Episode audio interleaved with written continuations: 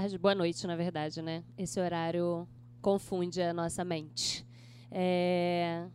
Pô, legal ver a varanda cheia, assim. Fico super feliz. Obrigada, principalmente Tiago, que fez essa mediação do convite a partir um pouco do que viu a gente falando no Rio de Encontros, que a Tereza está aqui, um pouco do que viu do nosso trabalho.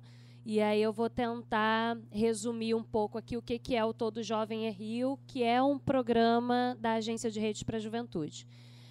só para contextualizar, a agência trabalha há seis anos, quase sete, na cidade do Rio de Janeiro, em territórios populares é, que vem de Santa Cruz a Rocinha. Então, a gente está em mais de 40 comunidades, trabalhando com jovens de 15 a 29 anos, todos moradores desses territórios populares, ou favela, comunidade, morro, conjunto habitacional. Aí, cada lugar que a gente chega em cada território que a gente chega tem esse esse pertencimento que em alguns lugares é favela, outros lugares é morro, comunidade. Então a gente chega o máximo respeito, respeitando um pouco também o que cada um gosta de ser narrado. É, a agência trabalha, num primeiro momento de 2011, pensando como estimular jovens de origem popular a se conectar com redes para construir não só o desenvolvimento pessoal dele, mas pensando também em como fortalecer uma ação dentro do território. Então, o que, que esses jovens podem fazer a partir de estímulos da agência, pensando no seu desenvolvimento e como isso impacta no território onde ele mora. É, no ano passado, 2016, final de 2016, a gente começou a ficar preocupado com a situação política da cidade, do estado e do país. E a nossa causa é. Eu venho de origem popular, todos os fundadores dessa organização são de origem popular. E o que a gente pensou foi: caramba, nossa causa é juventude carioca. A gente não pode ver esvaziamentos políticos de base acabando e a gente não fazer nada. E a gente, a gente vê todas essas confusões de configurações políticas que a gente está vivendo hoje e a gente não dá uma atenção especial para isso. Então a gente criou um pouco do que vocês viram, que é o Todo Jovem é Rio. O que, que é o Todo Jovem é Rio? São, a gente escolheu 10 jovens que já tinham potencialidades de ferramentas de, de liderança dentro dos seus territórios às vezes é um menino que já trabalha numa instituição, às vezes é uma menina que já tem um pré-vestibular. Enfim, a gente mapeou e escolheu 10 jovens. Rocinha, Santa Cruz, Pavuna, Vila Kennedy, enfim, principalmente Zona Norte, Zona Oeste. E na Zona Sul a gente só está na Rocinha com esse ciclo. Esses 10 jovens passaram por uma formação política durante dois meses com a gente. E eles traziam para a gente materiais, a gente estimulava eles trazerem materiais de mapeamento de proximidade do que os jovens dos seus territórios estavam pensando sobre política. E o que esses jovens, por exemplo, estavam seguindo, compartilhando, dando like. Como é que esse jovem, que é o jovem que não necessariamente está engajado em, em causas militantes, o que, que ele está pensando sobre política? E aí a gente teve um dado desesperador, pelo menos no meu ponto de vista, desesperador, deixar isso claro, que de cinco jovens desses que eles conversavam na, nas suas bases de territórios, quatro vo votavam no Bolsonaro. Aí a gente pensou assim, caramba, o, o, o que, que, a, que, que tradução a gente faz para isso? A gente vai dizer que esse jovem é alienado ou a gente vai dizer que a oportunidade de informação está chegando para ele de uma maneira que é, ou é uma maneira falsa, ou é uma maneira desvirtuada, ou esse jovem realmente acredita que isso é uma chance para o país, enfim, não sei. E aí a gente começou, a, aí a gente criou uma, uma coisa que é assim, desses dez jovens, eles escolhem outros quatro dentro dos seus territórios e a gente ocupa durante um dia é, uma reunião, um debate dentro da casa desses jovens. Então, são 10 mobilizando mais 40, mobilizando mais 800, porque em cada casa dessa, a gente faz um encontro com 20, 25 jovens. O que, que a gente debate nesses encontros? Política de cidade e território. A gente disparou uma pergunta que foi a seguinte: pode uma pessoa de origem popular, morador de um território popular, daqui 20 anos ser prefeito da cidade do Rio de Janeiro? E quais são os desafios que essa pessoa vai ter? Quais são as suas quais são os seus pontos negativos e os seus pontos positivos?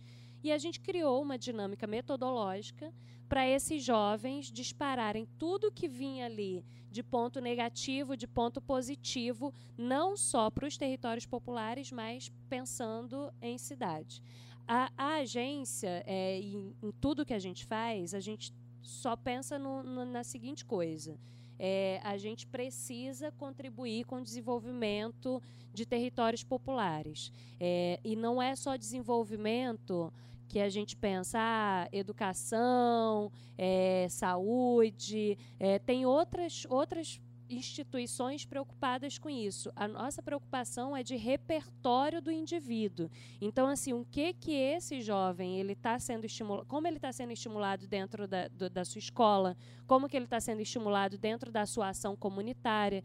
Então, assim, pensar é, o essa pergunta central, norteadora do Todo Jovem é Rio, se pode ou não ter um jovem ou uma pessoa de origem popular sendo prefeito daqui 20 anos, é, é trazer esse jovem para um debate de cidade e território. Então, a gente fez isso em 20 casas, é, em novembro e dezembro. E em janeiro a gente vai fazer mais 20 casas, é, conectando aí no total 800 jovens. Mas, Verusca, como é que vocês conectam? Né? A gente faz os eventos nas casas, e aí, depois, qual é o desdobramento disso? Em todas as casas, a gente faz um grupo no WhatsApp daqueles jovens. Eles saem desse, desse encontro pensando o que eles podem fazer juntos para uma ação comunitária dentro do seu território. Então, assim, uns pensam, não, a gente vai se encontrar uma vez por mês para a gente debater a cidade, porque política é isso, política não está distante da gente, não. Porque até então, eu estou falando do jovem, que é o jovem que não necessariamente já, já esteja engajado nesses movimentos. Então, é o jovem. E como é que vocês chegam neles? Através desses 10 que estão sendo formados por nós. Então a gente provoca o tempo todo. Esse jovem ele tem que ter tem que ter diferença nesse encontro, né? A gente entende que diferença é, difer é diferente de diversidade. Então assim tem o, o evangélico, tem o fanqueiro, tem o, o que é da raiz africana. Então, assim, que tipo de diferentes jovens se conectam nessa casa e como que eles estão pensando política, o que, que eles estão, né, ou o que, que eles recebem dessa informação. É, eles saem com esse grupo no WhatsApp, que a gente está inserido, porque a gente, é lá no final de janeiro, enfim, depois de carnaval, a gente quer reunir esse, esses 800 jovens e ver esse mosaico de coisas que apareceram a partir de um disparador que a gente entende que é um disparador básico. É um disparador offline, é uma reconstrução de rede offline para pensar assim, o que como que a gente está se conectando, como que os jovens de origem popular estão se conectando e que tipo de coisas a gente vai ver daqui para frente. É, pensando no futuro, assim, a gente a gente está influenciando, estimulando o jovem a estar tá pensando a política de cidade. Às vezes ele não, eu estava falando isso um pouco antes na nossa conversa, que às vezes ele escolhe quem ele vai votar no dia, né? Assim, ah, eu preciso votar aqui e no dia, mas não é um problema dele, é um problema nosso, é um problema social. Não é um problema do jovem, não é falta de interesse dele, é falta de oportunidade de informação. As informações não chegam. Ele não se sente um, um ator social responsável por um monte de coisa. E às vezes o que falta é, é, é fazer esse tipo de conexão. E a agência ela faz essa conexão, por exemplo, com jovens de Santa Cruz com jovens da Rocinha E às vezes o olhar de cidade é totalmente diferente, porque as oportunidades e o que chega na Rocinha é totalmente diferente do que chega em Santa Cruz. E a gente está falando da mesma cidade. Hoje, Santa Cruz é o, é o bairro com IDH mais baixo da cidade do Rio de Janeiro. E aí, quando a gente olha assim para o mapa, inclusive que a Casa Fluminense ajudou a gente a construir, é, a gente olha assim, caramba, é onde tem 15 mil jovens que não estudam nem trabalham, e aí né, o trabalho forma, formalizado, né, esse cara está tá no Lava Jato, a menina é manicure, a menina, então a gente está falando do, do emprego e não do, do trabalho, do emprego formal. E quando a gente olha aqui, como que a cidade está se preocupando com isso, né? O que, o que, que a gente está fazendo como sociedade para mudar esse, esse cenário de, de, da juventude de Santa Cruz. A gente atua na Pavuna, que hoje tem é considerada uma das ruas da Pavuna a rua mais violenta da, do, do Brasil que é onde tem os roubos de cargas e tal. Então a gente está falando que a gente está atuando com esses jovens. É, esses jovens também eles eles saberem que eles têm o dever e o direito de ser um ator participativo no campo da política. Os desafios maiores que, que eu vejo é fazer com que esse jovem se conecte com outras possibilidades na cidade. Então, assim, a agência ela dispara esse elemento metodológico básico, mas a gente compreende totalmente que a gente tem que conectar ele com outras redes, com outros fazedores, com outros pensadores, para eles poderem continuar sendo alimentados dessa, dessa informação. A gente não vê outra saída. A gente não vê outra saída que não seja criar essa rede offline de confiança, que é o que a gente sempre bate no, no martelo.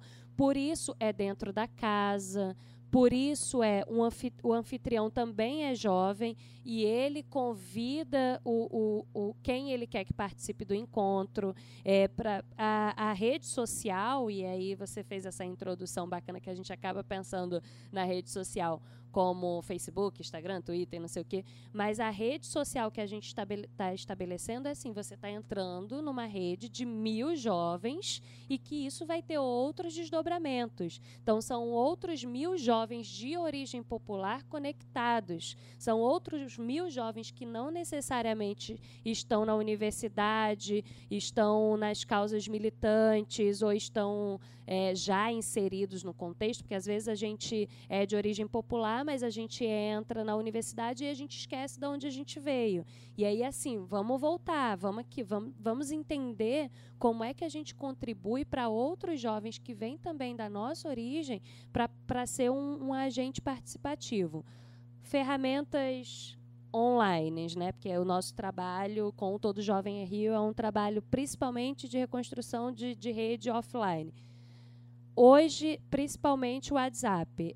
Eu tenho 20 grupos no meu, no meu telefone, no WhatsApp. Tem um Verus que é fácil? Não, não é fácil, mas a gente proibiu bom dia, boa tarde, boa noite, se não for seguido de alguma coisa relevante. Mas o, grupos que estão pensando saraus nos seus territórios, pensando assim, ah, então a gente vai mobilizar os poetas e, esses, e, e o tema do sarau vai ser política e educação política e saúde. Então, assim, como também estimular uma cena cultural de território, pensando assim, gente, o cenário está feio.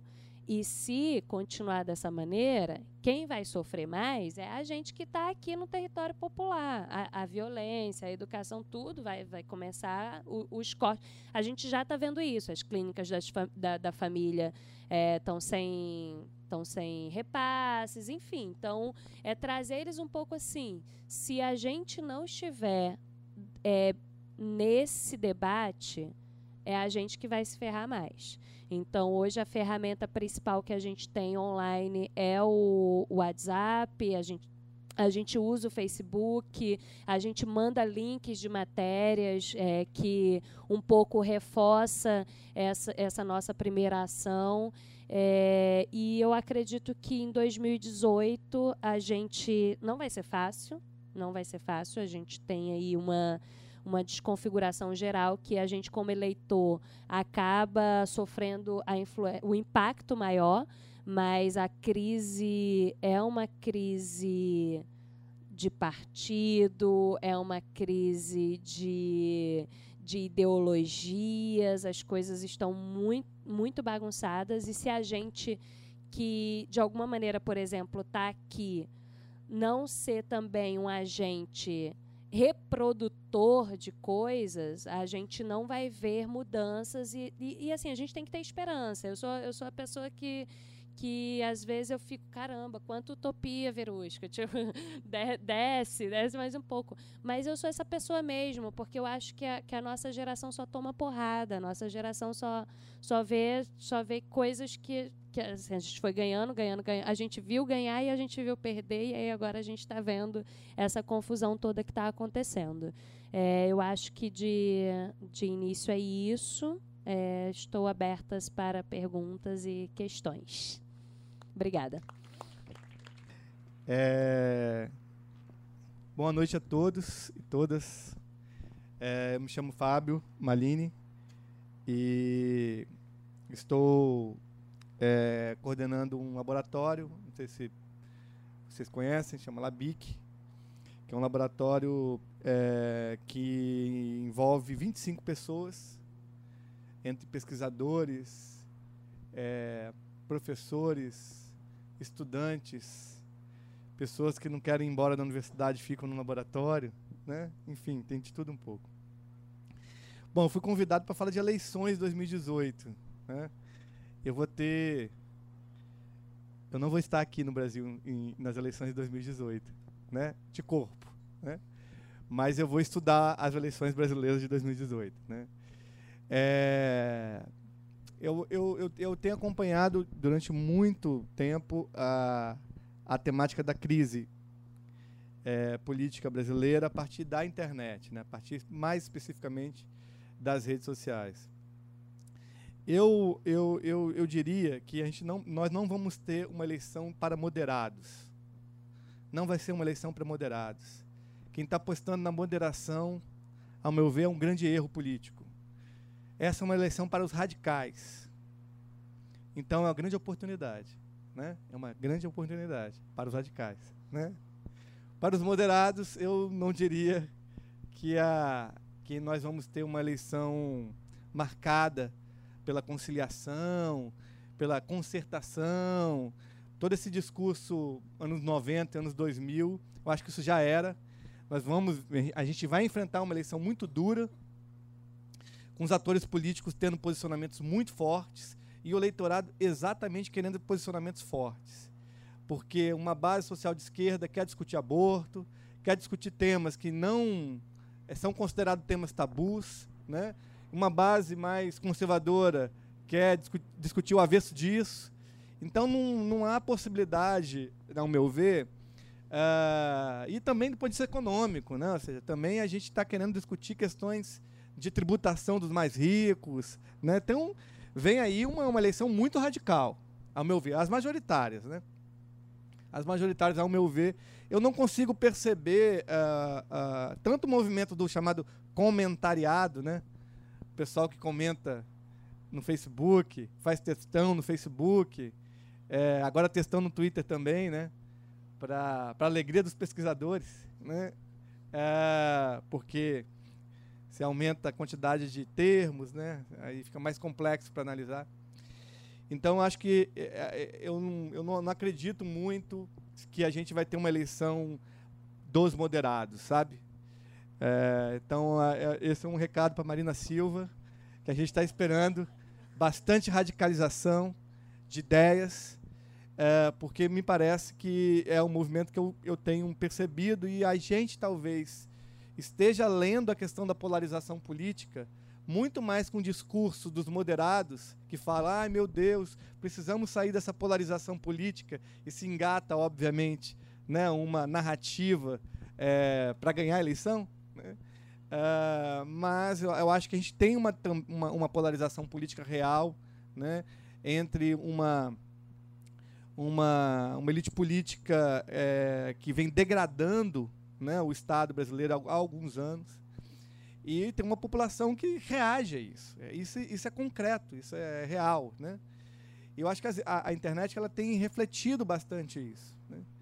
Eu, eu tenho atualmente uh, uh, gostado muito de acompanhar, eu acho que é um caminho muito importante, uh, a repercussão de notícias no Facebook. Notícias da imprensa tradicional, assim, mesmo, né? Porque a imprensa tradicional, ela, ela ainda consegue a, alguma coisa ali nesses ambientes de redes sociais que é atrair públicos muito heterogêneos na disputa política daqueles, daquelas, digamos assim, ideias que estão circulando sobre aquilo, né? Então, por exemplo, em novembro, a matéria mais compartilhada, pelo menos dos 200 e alguma coisa é, veículos que eu coletei os dados, eu coletei todos os posts de cada um desses veículos e depois eu solicitei a, a, os metadados básicos, né, compartilhamento, é, likes, comentários, usuários únicos, etc. E a, aquilo que foi mais compartilhado é uma notícia do BuzzFeed, né, é, que é sobre racismo, no Dia da Consciência Negra. Então isso me dá muita esperança, entende? De que existe de fato uma disputa aí em temas muito reais, né, muito concretos. E a moderação, a conciliação, o pacto, etc., qual o nome que se dê, ele é, vai sofrer bastante. Então, acho que o crescimento, digamos assim, de candidaturas em diferentes campos políticos, né, é, é, mais radicais, digamos, tem muito a ver também com essa dinâmica da sociedade que quer, de fato, a franqueza entrando na política. Ou seja, se é um lugar onde tem sempre fake news, no Brasil e no mundo desde sempre, é eleição. Eleição é um lugar onde se oficializa a fake news, ou seja, político mente, assim com uma facilidade absurda. Então a gente às vezes se assusta com isso, mas na verdade isso faz parte da própria dinâmica da política, né? Uh, então acho que esse é um elemento interessante para a gente é, discutir, que é alguma coisa que está em processo, uh, em termos assim de ferramentas de análise. A gente tem é, é, se dedicado muito à imprensa, assim, à repercussão da imprensa. E aí de, a imprensa de diferentes colorações, para a gente entender também como tem funcionado esses públicos, porque em geral são públicos uh, uh, em que o senso comum ele, ele se revela também mais, mais forte. Né? Então eu tenho, eu tenho percebido, é, é, a gente teve em novembro é, uma outra, um conjunto de top 10 notícias foi reforma trabalhista. Né? A outra foi um cachorrinho que ficava buzinando e teve muito compartilhamento, ele buzinava no estacionamento. E aí isso também teve muito compartilhamento que é também um certo devir aí, né? um certo tipo de, digamos, uh, comportamento também que tem a ver com uma redução do nosso antropocentrismo, né? ou seja, de que há outros seres que, que, que aqui habitam e que também, de certa maneira, merecem atenção. Se olhar assim de ponto de vista mais né, é, esperançoso para essa, essa, essas correntes de compartilhamento. Então, eu, eu, eu tenho, tenho me dedicado muito a isso, né? a, a, a ficar atento a isso, porque eu acho que ali reside algumas questões interessantes. Então, eu, eu vou misturar agora um pouquinho em eleições e o que a gente está fazendo no laboratório, porque isso pode inspirar também vocês. É, é, a também, enfim, a, como a gente é um laboratório de ciência de dados, a gente está tentando construir uma metodologia de rejeição e aceitação uh, baseado em comentários uh, de diferentes veículos. Ou seja, então é, uma, é um esforço que nós estamos fazendo agora para tentar, a partir dessa, digamos, uh, base gigantesca de, de, de dados, né? ou seja, só para vocês terem ideia, os candidatos, os presidenciáveis, mobilizam um milhão, um milhão de usuários únicos no Facebook por semana. Por semana. Só que 600 mil é só o Bolsonaro. Né? Então a gente está. É, já existe uma base social digital, esses candidatos. E não é bot, não é cyborg, Tá? Isso existe também, mas existe concretamente uma base social. Né? Uh, então, isso tudo tem nos estimulado a criar uma grande modelagem de tópicos, como a gente está é, colocando, para a gente tentar ver qual é a, o léxico de gênero, qual é o léxico é, de debate econômico, qual é o léxico de debate ambiental, enfim, é um trabalho que a gente está fazendo e a gente, a gente espera finalizá-lo em fevereiro, início de março, uh, e aí lançar uma API para que outras pessoas possam ter acesso a esse conteúdo e, enfim, fazer as suas análises. Né? Então, a, a, partir desse primeiro panorama, assim, que também é muito, muito elementar no, no trabalho que eu estou fazendo, é, é, essa é uma primeira percepção, assim, de que uh, há um volume crescente de demanda por posicionamentos firmes uh, e aderência, digamos assim, a uh, pautas que não são pautas é, minoritárias, mas são pautas, digamos, minorizadas, digamos assim. Né? A gente está tendo um deslocamento também muito interessante, embora isso também é um pouco contraditório, uh, do debate da pobreza para o debate das minorias. É contraditório por motivos óbvios, né? ou seja, você também sem discutir a, a, dinâmica da desigualdade no Brasil, é muito complicado você também levar muito longe as pautas das maiorias minorizadas, né? mulheres, negros e outras minorias como LGBTs, indígenas, etc. Uh, ah, essas pautas têm crescido, né? não é à toa que a gente teve, claro, conectado com o Dia da Consciência Negra, um forte volume de compartilhamento de informação sobre a questão do racismo no Brasil, mas é um deslocamento de interesses. Uh, e digitalmente isso vai aparecer. Não sei se aqueles que estão mais offline da sociedade brasileira se aderem a, essa, a essas pautas, não, não saberia dizer. Mas aqueles que estão aderindo, a minha percepção é que a gente desloca, o Brasil está deslocando essa pauta, ou seja, da pobreza para a questão das minorias. Os movimentos mais consolidados, mais fortes, mais barulhentos, digamos assim, nesse deserto de de, de mobilizações que nós estamos vivendo, né, vem exatamente de, dessas pautas, dessas reivindicações. Com certeza a questão da juventude está dentro dessa também dessa dinâmica, né? A, a, a, experiência de vocês é, ela é, ela é interessantíssima, que ela articula, né, jovem, favelado, né, ou seja, ou de territórios uh, que são segregados. Então acho que tem uma dinâmica muito muito interessante aí também acontecendo. Ao mesmo tempo, a gente é, tem também um ciclo que acabou, né, que é o ciclo petista, mas um ciclo que não, não tem um ciclo que se abre. Né?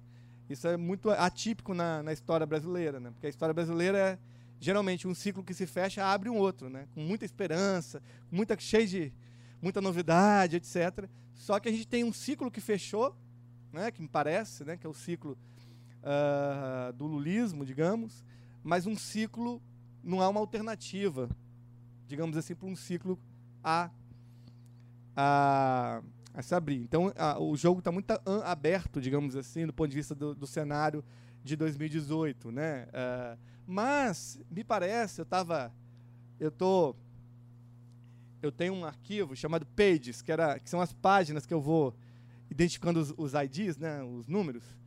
E quando são páginas interessantes, eu vou me guardando, assim, acumulando, colecionando, que são as páginas dos movimentos que estão trabalhando com, com, a ideia de renovação.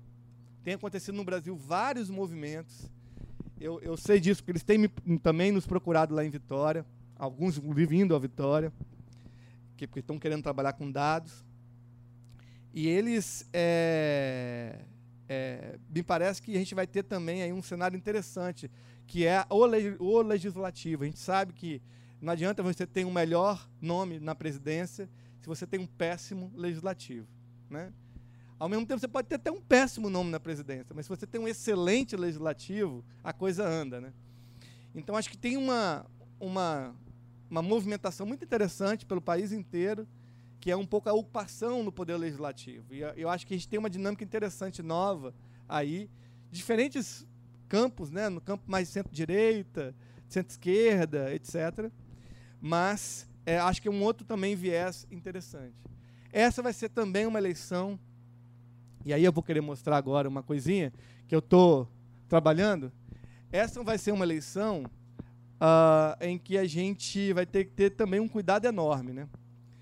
É, eu acho que o jornalismo ele saiu da, da deontologia de contar história e agora de checagem. Né? A checagem se tornou algo assim fundamental para o trabalho jornalístico, não só o trabalho jornalístico, mas fundamentalmente o trabalho jornalístico, né? Uh, e eu acho que essa discussão é uma discussão que vai estar muito presente em 2018, sobretudo que há um certo tipo de quase paranoia em relação a isso, em função, enfim, uh, do que aconteceu nas eleições americanas, na, no referendo britânico, etc., que é em torno da, do boato, do rumor, da notícia falsa, etc. Né? Ou seja, a notícia não checada. Basicamente é isso. Né? Isso porque nós vamos ter, pela primeira vez, uma dinâmica que é o impulsionamento dos posts.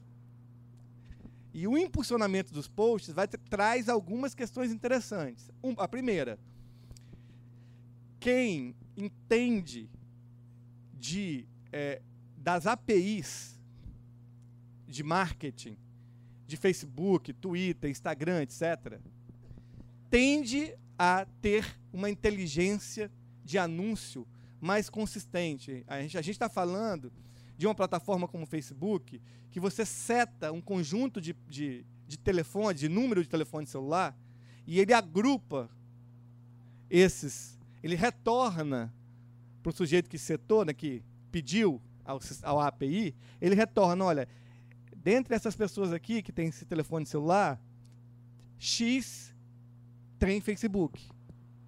Você quer anunciar para esse X? Ok, quero. A gente está falando disso de uma plataforma em que tem níveis de detalhamento nossos que nós não, não, não sabemos também como vai ser a proteção desses dados. Neste momento, ele é mínimo do ponto de vista eleitoral. Ele é mínimo do ponto de vista eleitoral. Né? Uh, é só lembrar mais ou menos o que vocês fazem quando vocês vão comprar um ingresso. Né? Vai lá, comp vão comprar um ingresso e vocês fazem aquele formulário enorme? Não, vocês se logam com, com uma aplicação de Facebook e quando você se loga com a aplicação no Facebook, todas as informações, inclusive uh, uh, detalhamentos, inclusive de cartográficos, geográficos da sua rastreabilidade, estar né, de posse daqueles que você autorizou a, a, usar. Então a gente vai ter uma, uma comercialização muito grande desse tipo de dado.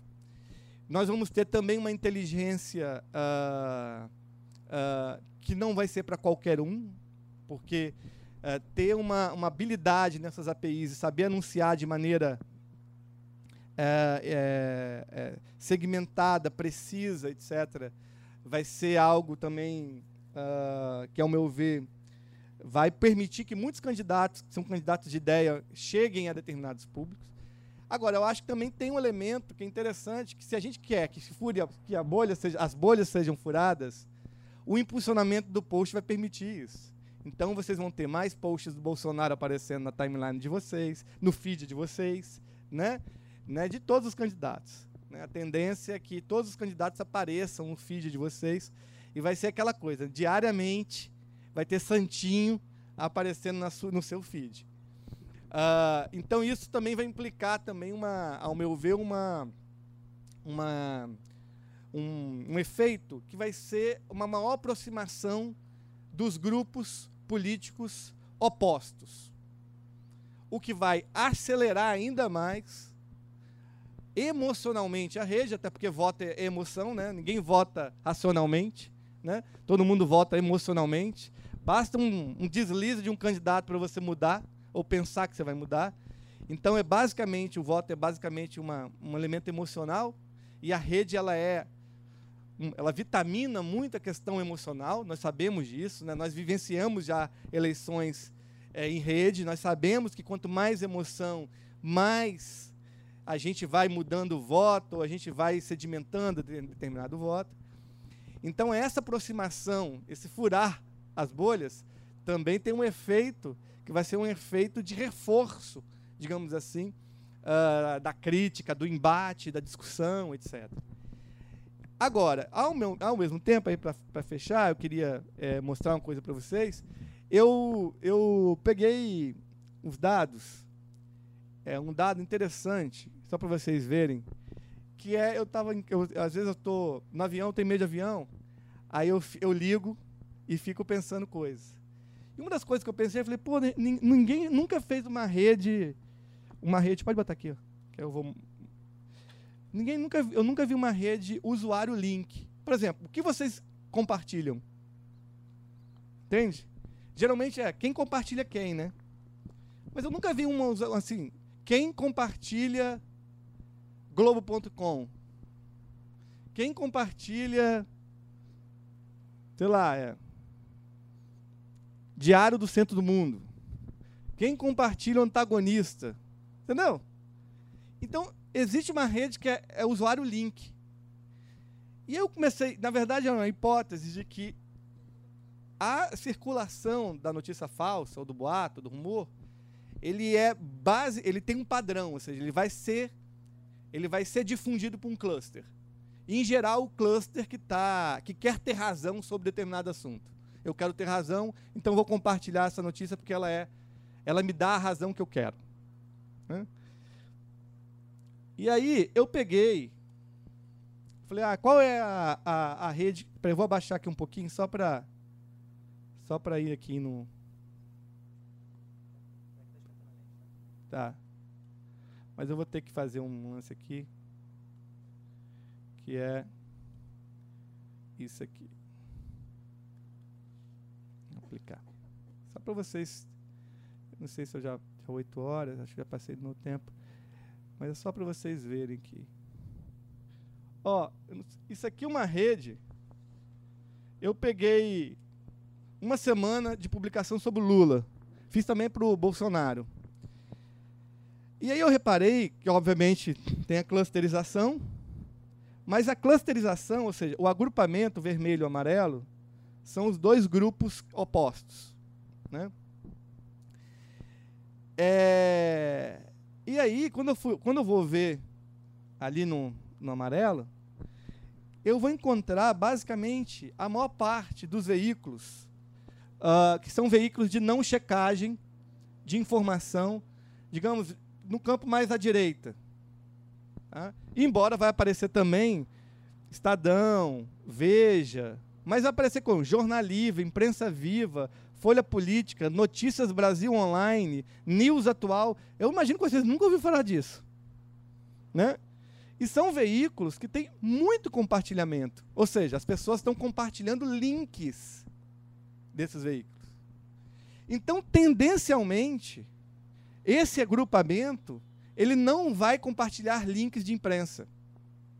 O que bate com, com, com, com os meus mapeamentos de Facebook, é que as pessoas estão cada vez menos compartilhando notícias políticas de imprensa tradicional. Aí, tem, tem, um, tem uns, uns, uns é, Twitter, é, Facebook, alguns encurtadores, que tem que melhorar um pouquinho mais, mais isso. Né? Tem alguns veículos que conseguem sair da polarização, tipo G1, UOL, neste caso, neste período. Né? Quando eu vou lá para o campo mais à esquerda, aí é lula.com, blog da cidadania, 247, clique política, tijolaço, diário do centro do mundo, falando verdades, conversa fiadas, revista fórum, jornal não sei o quê. Então, é uma é uma quantidade de, de links que demonstra também que esses veículos eles vão ter protagonismo no compartilhamento de notícias políticas. Eles já têm e vão continuar a ter. E aí, eu vou mostrar para vocês o do Facebook. Eu estava eu tava aqui mexendo, não está sem os rótulos ainda. Mas do Facebook, o que, que eu fiz no Facebook? Ele é mais complexo, né? Mas a mancha vermelha ainda está sem os rótulos. Vou colocar os, no, os rótulos. Mas eu já vi os. Quem são? São basicamente os mesmos do Twitter. Basicamente os mesmos do Twitter. Só que o campo da esquerda, digamos assim, é, mais institucional, né, onde estão os partidos de esquerda, eles atuam, me parece, de maneira mais inteligente na, no Facebook porque eles tendem a, a repetir o mesmo, conteúdo, o mesmo conteúdo, sabe? O mesmo conteúdo está sendo compartilhado nos mesmos veículos, gerando aquele efeito de circulação circular, circulação circular, sabe, da informação. Todo mundo na mesma pauta. E esses são mais fragmentados. Isso aqui são todos os likes e comentários em posts é, que tem a palavra Lula e Bolsonaro no Facebook em novembro, das 200 páginas que eu coletei. Deu 3.900 posts. E aqui tem, acho que em torno de 300, 350 mil pessoas diferentes dando likes. Então, não tem como a gente pensar circulação de notícia falsa, rumor, etc., sem entender os clusters. Eu não acredito que vai vir do nada um blog estranho que surgiu do nada. Não acredito nisso, mesmo. Ou seja, o problema da checagem vai passar tanto por dentro da imprensa, mas também pelos veículos mais alinhados a determinadas correntes políticas. E isso significa que os políticos mais alinhados a esses campos tendem também a ganhar muito mais relevância nesses ambientes.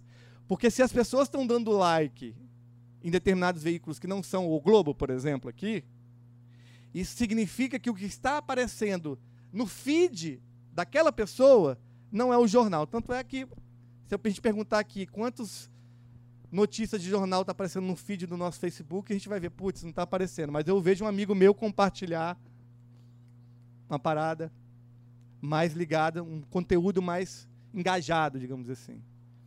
Então, me parece que isso é uma, uma questão importante, assim, de que uh, os lados, alguns lados, já têm um ecossistema muito bem consolidado nesses ambientes.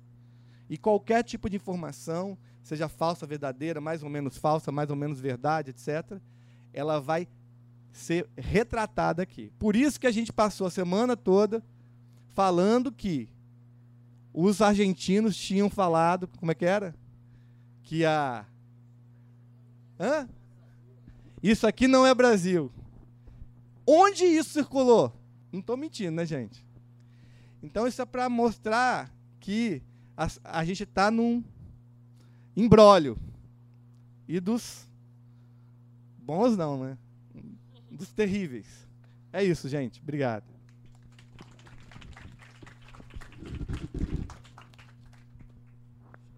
Obrigado, Fábio, Verusca. Agora a gente parte para a etapa de perguntas. É, vocês preferem uma pergunta por vez ou a gente faz três e aí respostas e depois mais três? Três? Tá. Quem tem perguntas?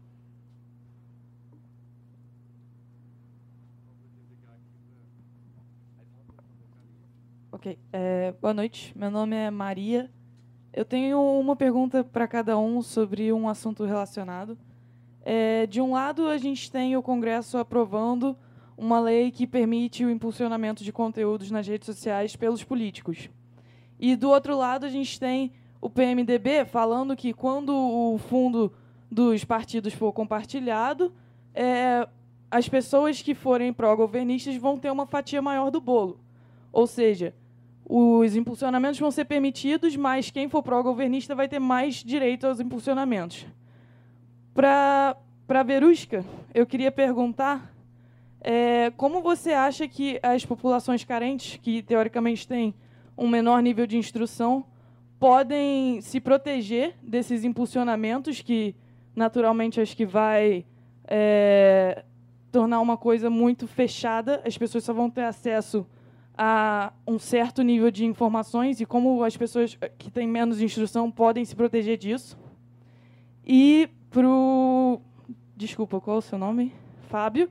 Isso. E para o Fábio, eu queria perguntar é, se você acha que isso é justo. Se você acha que as pessoas vão ter acesso aos posts de todos os partidos ou se de fato a gente vai acabar recebendo um impulsionamento por causa desse impulsionamento seleto, só os posts de, dos partidos mais governistas, se eles vão ter mais posts nas redes sociais do que os outros partidos por causa desse repartimento do fundo dos, dos partidos políticos.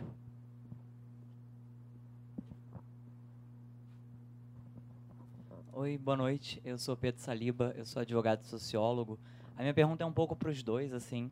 É, a gente já sabe que existem testes do Facebook que, é, com a, a, disposição dos, da timeline e tudo, isso tem um certo, uma certa influência emocional. Eu queria saber um pouco mais da opinião de vocês, talvez não seja tão científico isso, mas qual a percepção de vocês a respeito um pouco disso, desses compartilhamentos, não só de fake news e tudo, mas especialmente nas redes offline, porque a gente fica muito nessa é, experiência pessoal, né, dos nossos próprios círculos, mas eu acho que, por exemplo, a Verusca, né, deve ter uma experiência muito mais enriquecedora nesse sentido, de saber como é que é a percepção de vocês desse, dessa relação offline mesmo. Última pergunta aqui. Também a pergunta para os dois. Meu nome é Josir, sou do IBICT, da UFRJ. É... E o WhatsApp? Como é que vocês. É, porque o, Twitter e o Facebook a gente tem API para validar. E o WhatsApp, que é a, a, as pessoas. Né, é, por exemplo, uma pessoa. Minha avó usa o WhatsApp, mas não usa Twitter e Facebook. E também, às vezes, as pessoas humildes estão muito mais usando o WhatsApp do que as redes sociais tradicionais. Então, é isso. Essa foi uma curiosidade que eu fiquei também. A gente tem experiência aqui, não sei se a Débora está aqui, com Mudamos, é, que é um aplicativo né, para você assinar e propor projeto de lei de iniciativa popular. E pelo WhatsApp, a gente teve um vídeo de uma pessoa que fez de maneira, enfim, espontânea, viralizou no WhatsApp e a gente conseguiu em muito menos de um mês, tipo, 400 mil downloads basicamente, provavelmente vindos desse vídeo que circulou no WhatsApp. E a gente não tem muito acesso ao que acontece lá dentro, né? Então, essa é uma questão muito boa. Ele é muito relevante hoje para pensar política e Brasil. Como que a gente pensa isso e dados? Bom, ainda bem que o WhatsApp é assim, né? Falar, eu coleto muito dado e eu falo, putz, ainda bem que o WhatsApp é assim, né? É uma rede meio privada, meio pública, etc. É, eu acho que o WhatsApp ele é um sintoma, ao meu ver. Ele vai ser sempre um sintoma. Mas eu nunca vi um conteúdo do WhatsApp que não estava em uma das redes, Instagram, Twitter, Facebook. Nunca. É, eu acho uma ilusão pensar que aquele vídeo que está sendo viralizado, aquela correntinha que está sendo viralizada, só está sendo viralizada nessa plataforma. Tal como também acho que só que o pessoal do Twitter fala, gente, o pessoal está discutindo a questão da Argentina agora, há uma semana lá na outra rede social, do tipo, o Facebook está sempre atrasado em relação às notícias mais quentes, digamos assim, do Twitter. E, embora eu ache, na verdade, que a rede social com mais updates é o Instagram atualmente, assim. Eu acho que a gente tem o Facebook cada vez mais as pessoas, muita gente se silenciando. Então, eu acho que é, é, é, o WhatsApp vai servir como um sintoma do conteúdo que está viralizando. Então, de certa maneira, ele tem uma caixa preta mesmo, né? E essa caixa preta tem a ver com o fato de que são grupos que se mobilizam, grupos geralmente fechados, né? Então, que circulam informação para o outro. Então, o WhatsApp ele lembra, de certa maneira, a origem da internet, né? Os chamados BBS ou a Usenet. ele, ele guarda muito relação com, com essa primeira internet, assim.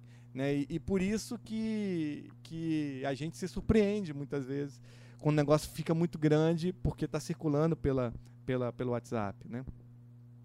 É, a questão do da, dessa, dessa, desse fato, de que de fato, né? ou seja, os, os, os partidos mais consolidados, ou seja, o tempo de televisão ele vai virar o recurso gasto no impulsionamento do post. Ponto.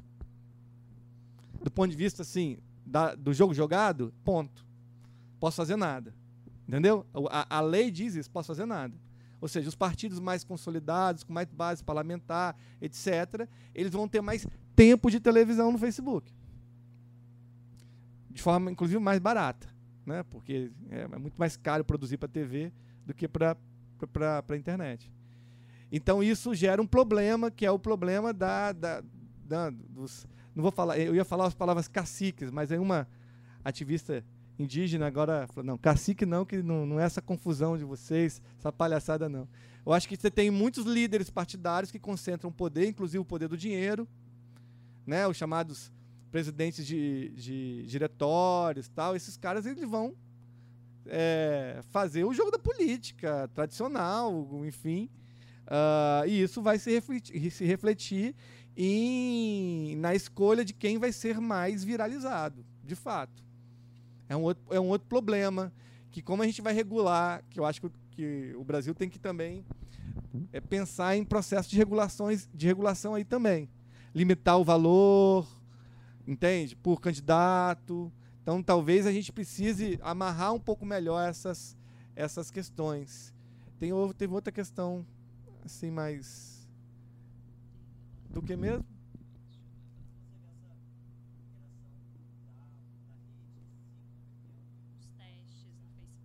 Ah, sim, eu acho que a gente tem um, também, é, pelo menos, assim, torço para que a nova geração de políticos aí que, tá, que, que, que está surgindo a, adote essa discussão sobre a, a, a, regulação algorítmica da atenção. Isso é muito sério. Né? Eu, a, gente tem, eu, a, gente, a gente não tem saudade do Orkut, né? Mas o Orkut tinha uma coisa maravilhosa. Não existia feed. Então, para você saber que está acontecendo com alguém, você tinha que ir lá stalkear a página do alguém. E tinha um risco nisso, porque quando você stalkeava, a pessoa sabia quem era a pessoa que estava chegando. Eu acho isso do Orkut uma coisa maravilhosa, que é o quê?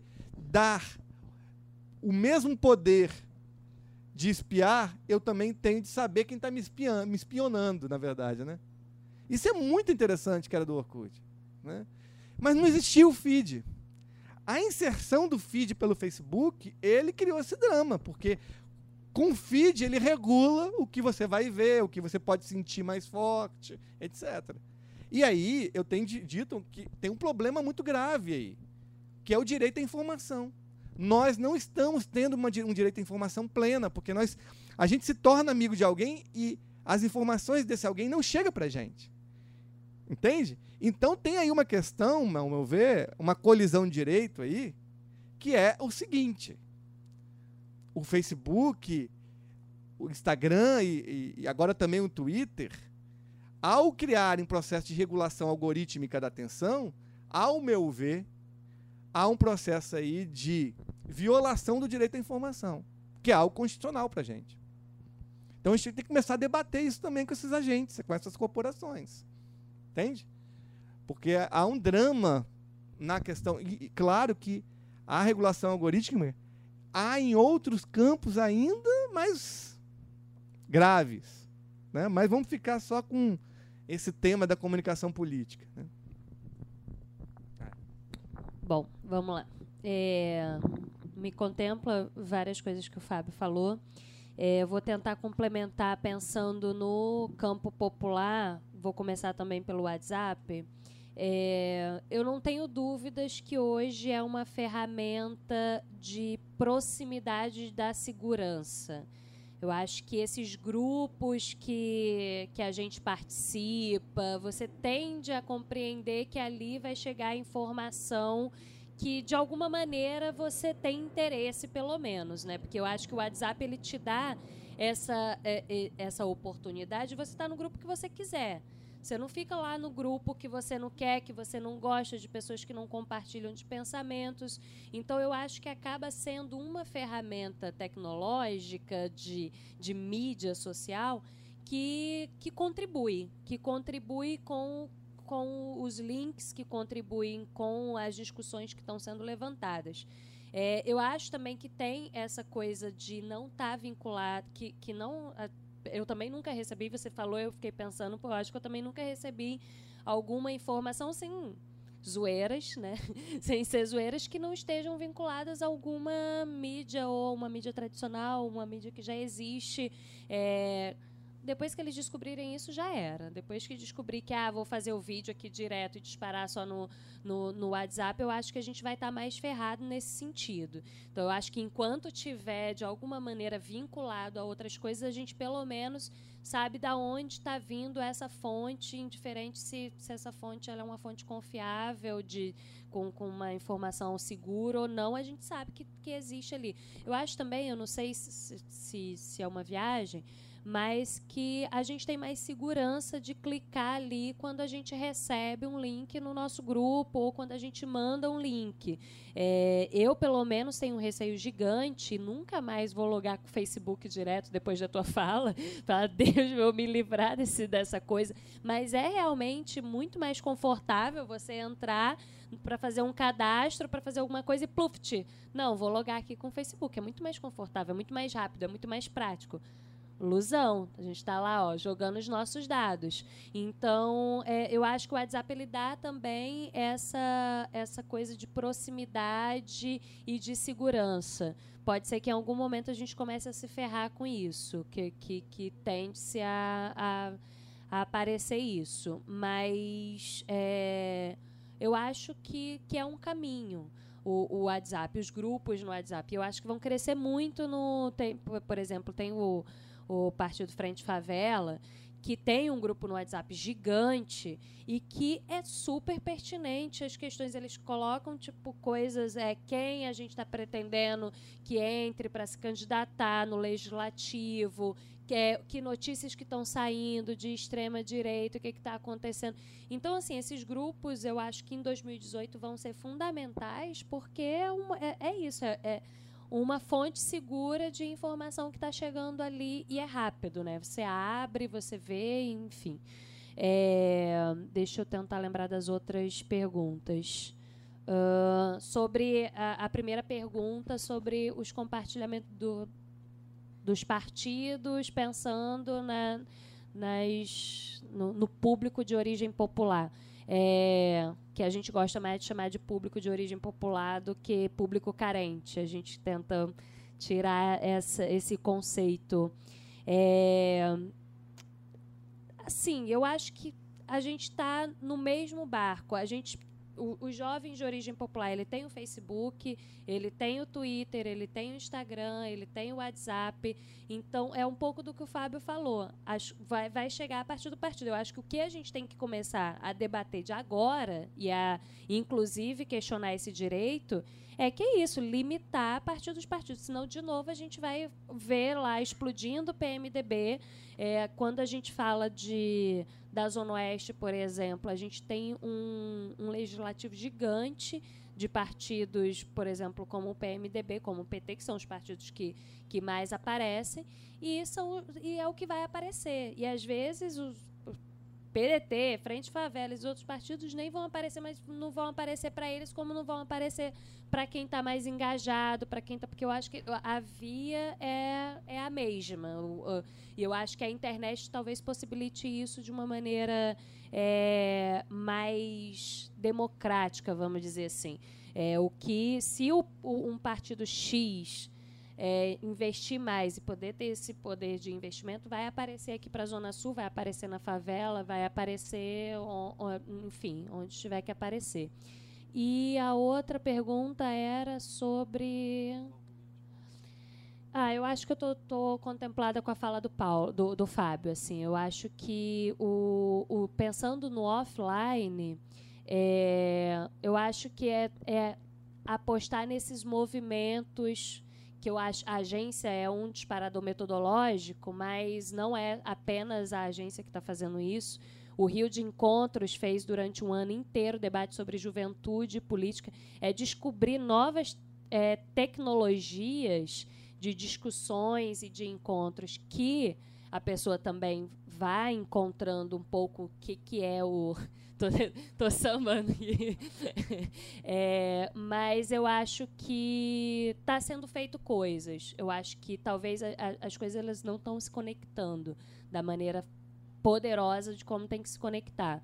Eu acho que é, os movimentos que trabalham com público de origem popular têm que estar tá mais afinado no sentido de disputar esse tipo de coisa para a gente não ter aí um, um, dano de pobreza maior em 2018. Porque é um, e aí é um dano de pobreza que eu não falo que é um dano de pobreza só financeiro. É um dano de pobreza de repertório, de, um dano de pobreza de direitos que são lesados. Mas eu acho que, que a gente está num caminho aí, cara, que quando você mostrou aquele gráfico ali, eu falei, é, vai ser duro. Vai ser duro. Obrigada. Vamos abrir para mais três perguntas?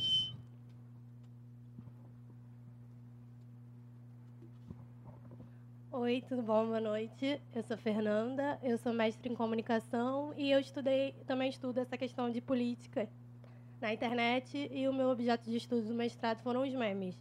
E aí eu acabo sempre puxando sardinha para esse lado, né? Porque não tem como não falar disso. É, eu queria fazer, primeiramente, pergunta para a Verusca. É, eu cheguei um pouquinho depois, então não sei se você chegou a falar disso, mas a minha pergunta é como que você vê, né, com esses jovens de origem é, popular que você chamou, como que você vê essa relação é, da, da informação mais séria e da informação que vem ali é, disfarçada de brincadeira, ou vem no formato de meme, ou vem numa questão de fake news, mas puxando para o lado do humor. Como que você vê isso, né? Né, é, né é, com, trabalhando com esses jovens? E para o Fábio, eu tenho algumas é, perguntas relacionadas aqui que eu anotei da fala dele. Primeiro, você falou que é, esses conteúdos mobilizam um milhão de usuários por semana, né? E aí eu queria saber assim como que você faz, né? O que que você está te chamando aí de mobilizar? Como é que é que esses candidatos mobilizam esses esses é, usuários através desses conteúdos? É, uma outra questão que eu fiquei em dúvida, você falou sobre é, a questão do racismo, de ser a notícia mais compartilhada do BuzzFeed e tal. E aí eu queria saber se você entende que esse compartilhamento é, vem em relação a um ativismo é, a favor do racismo ou contra o racismo, nesse sentido, como que esse embate, porque às vezes a gente fala assim, ah, teve muitos compartilhamentos, mas ter muitos compartilhamentos não necessariamente é algo positivo, né? Muitas vezes o compartilhamento pode vir também para criticar ou para falar, não, isso aqui não serve, isso aqui não me representa. E por último, é, uma questão que me preocupa bastante, imagino que preocupa vocês também, o crescimento dessas páginas mais radicais, uma delas o MBL, levantando várias questões e, e jogando isso para a sociedade de uma forma muito efetiva, transformando é, pautas próprias em debates daí que se espalham pelo país inteiro. E aí eu queria saber se você tem algum tipo de trabalho, alguma é, algum monitoramento relacionado a essas páginas, mais especificamente, que eu vi que você tem ali né, coisas assim, é, o Globo né, né, e também outras, mas é, não vi nada de MBL ali. E é, isso me chamou a atenção, porque para mim o MBL é uma das páginas que hoje mais faz esse tipo de, sei lá, como é que eu vou dizer, mais, mais, mais de fato movimenta esse tipo de discussão política. É isso.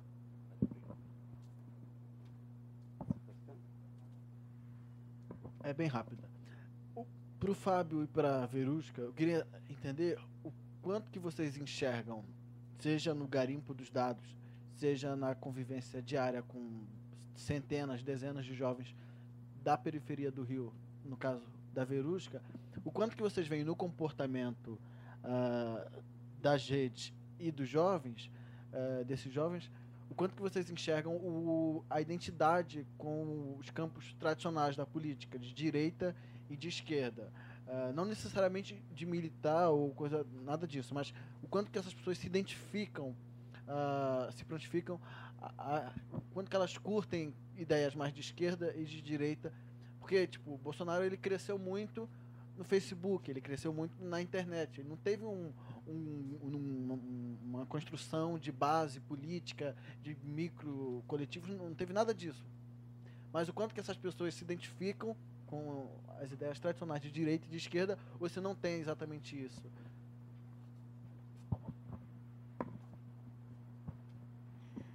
Boa noite. É, meu nome é Júlia, sou jornalista e eu, enfim, pesquiso é, principalmente a questão dos afetos, enfim. E aí a minha pergunta é basicamente sobre isso. Para vocês dois, para Marlene e para Verusca. É, qual o papel vocês acham desse, dessas redes de afeto no debate político e desses núcleos né, sociais mais próximos né, dos familiares, né, tanto offline, que acho que a Verusca vai poder desenvolver melhor, quanto online. E porque eu tenho a percepção também de que essas redes são pontos de conexão entre esses opostos que o, que o Fábio colocou, né? São, entre os opostos políticos, vamos dizer assim. Então, perguntar isso para vocês.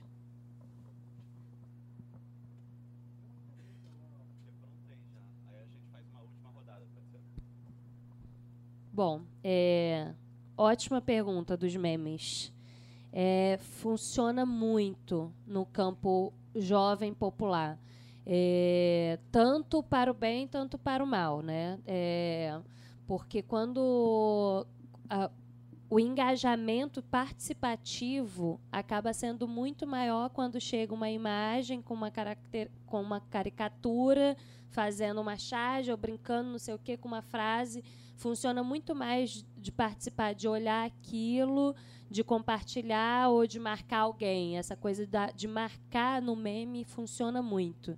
É, a gente, inclusive, é, fez uma conversa sobre, sobre meme e a gente entendeu o quanto que o jovem, esse jovem que a gente trabalha, começa a perceber os links de um meme para o outro.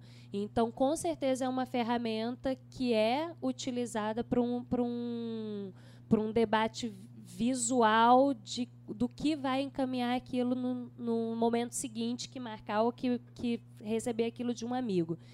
A gente ainda recebe é, muito, principalmente com esse jovem que a gente está trabalhando agora, é, dúvidas sobre os memes. Tipo, alguns memes eles vêm disfarçados e maquiados com alguma coisa que às vezes o jovem ele não consegue fazer uma leitura do que aquele meme está querendo dizer. Às vezes, é, às vezes é muito direto, às vezes é tipo, ah, pá, pá, pá.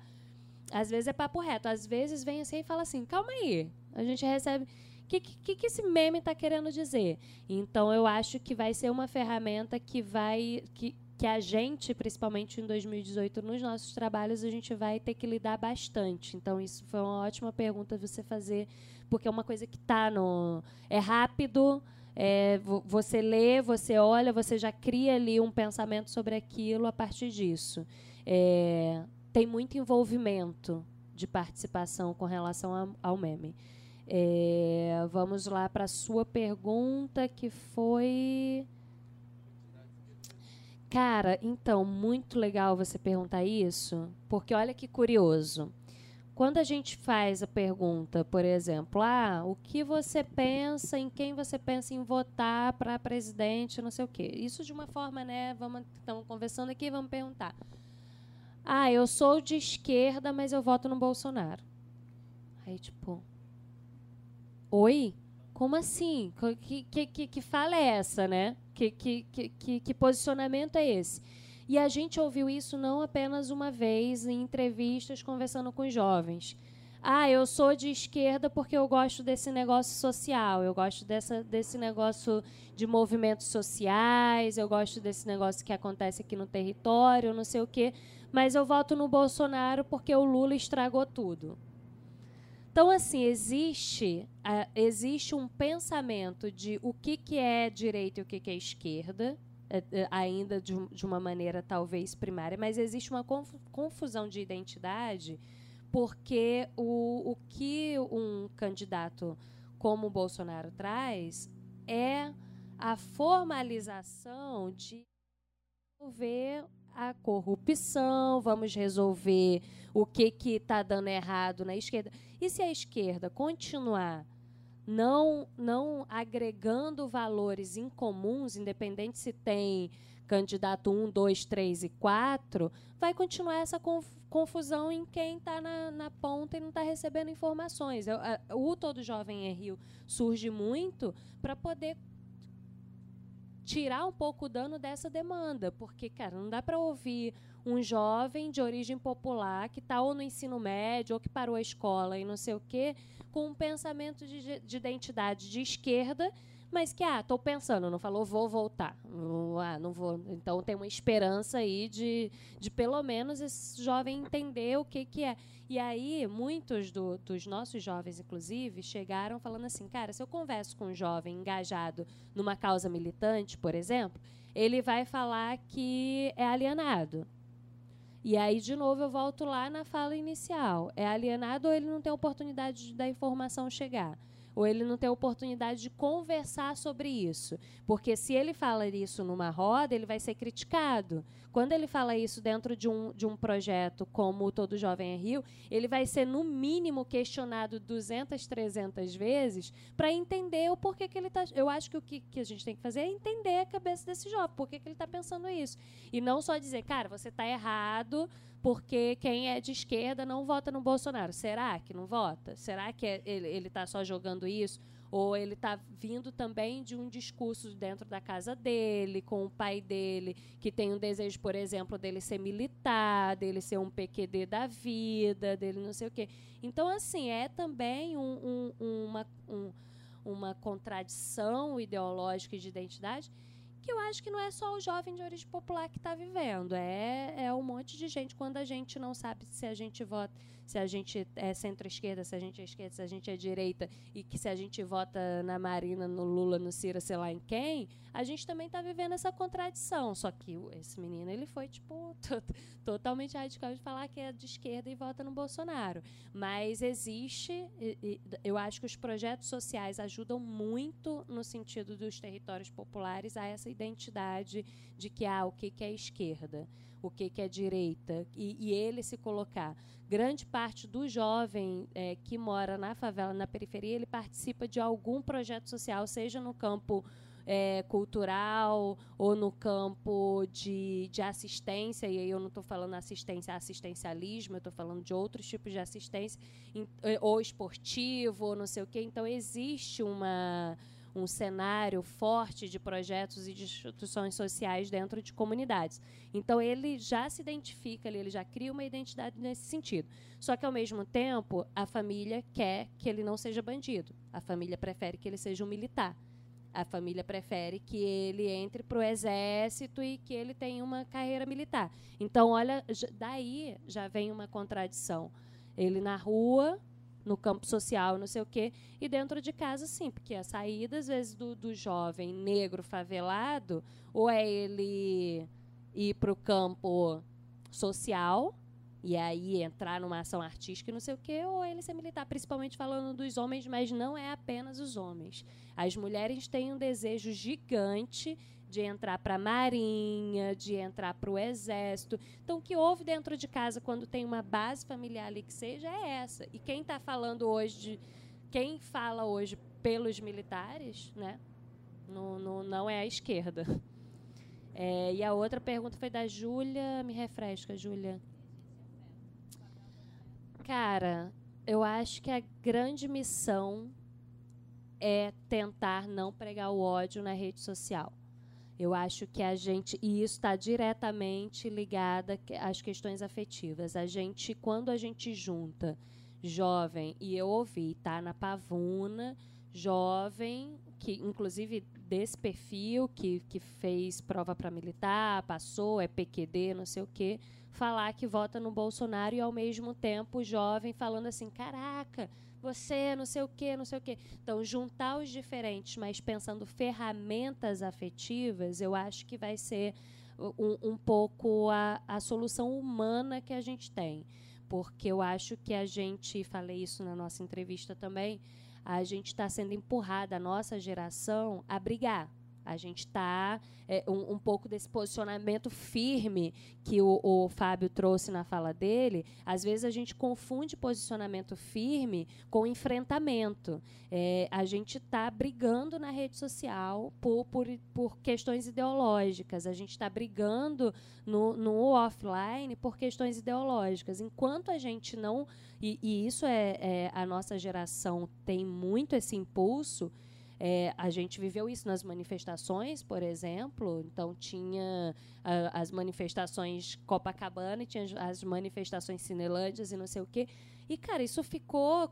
Olhar essa fotografia é tipo, é péssimo. Olhar a fotografia da Orla de Copacabana e olhar para as manifestações de tipo de, tomando porrada na Cinelândia, gente desmaiando, não sei o quê, é péssimo. E eu acredito que se a gente não criar é, nos nossos campos, nas, nas nossas bolhas, os furos para essa coisa afetiva, é, a gente tende a, a, viver um cenário, um cenário bem ruim. Quando a gente vai para as casas e a gente conversa com os jovens dentro da casa deles, falando que as diferenças existem, falando que as, e, e, e o porquê que essas diferenças existem, como essas diferenças elas estimulam na, nas nossas práticas políticas, é um pouco assim, cara, a gente tem que partir para o afeto. A gente tem que partir para não briga, porque senão a gente vai, enfim, tem um cenário bem, bem difícil de, de lidar. Assim. É, eu, eu não curto nada, pode ser do movimento incrível que eu admire, que eu ache importante.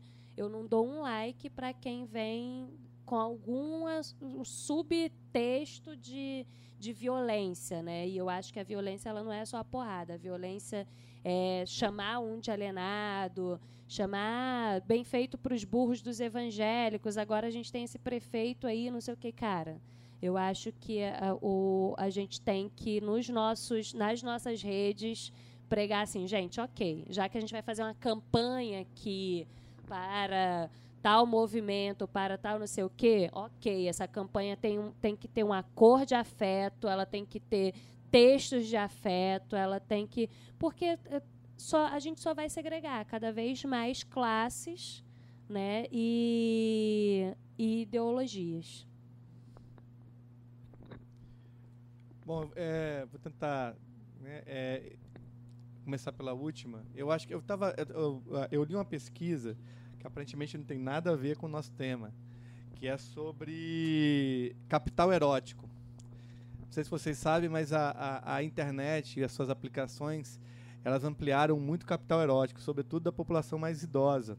Né? Ou seja, passou a ter muito mais parceiros, parceiras, etc. Então, estava lendo sobre isso, sobre um estudo sobre uh, uh, sexualidade, internet, etc. Uma das coisas que eu achei interessantíssimo é que, é, e, e, tem muito a ver com o WhatsApp que a gente estava conversando, mas não só, é que a internet ela possibilitou que a, o, o, o, chamado os mais chegados eles influenciassem mais ou de uma maneira diferente de que os pais. Então, o que acontece? Em geral, os meninos e as meninas conversam mais sobre é, a noite que tive, passaram junto com não sei quem, mais com esses chegados do que com os pais. Sempre Alguns dizem, ah, mas sempre foi assim. Né? Mas agora ficou, vai ficando mais claro, do ponto de vista tecnológico, que, que o pai, ou a mãe, ou o responsável por aquela, aquela figura, aquele ser, ele tende a falar na internet com, essa, com esse ser com todo o campo da moral instalado. Né? E já os mais chegados, o papo é mais fluido. Então me parece que eu acho que também a gente vai ter uma discussão aí entre esse campo da moral, você precisa ser você precisa ser militar.